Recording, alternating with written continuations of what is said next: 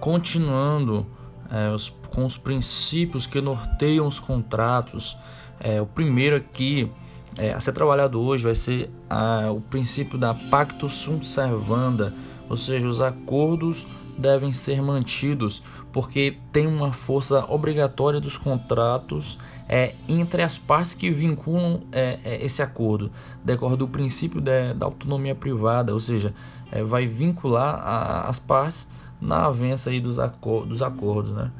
feito entre elas. É, este princípio ele está mitigado, ou seja, ele está relativizado pelos, é, pelos princípios sociais da função social do contrato e da boa-fé objetiva, ou seja, há uma flexibilização, pois pode ter a possibilidade de cláusulas abusivas é, que, que firam esses princípios, né? porque não só está regulando a vida privada das pessoas, das partes que fazem esse contrato, mas também deve estar em harmonia com a sociedade.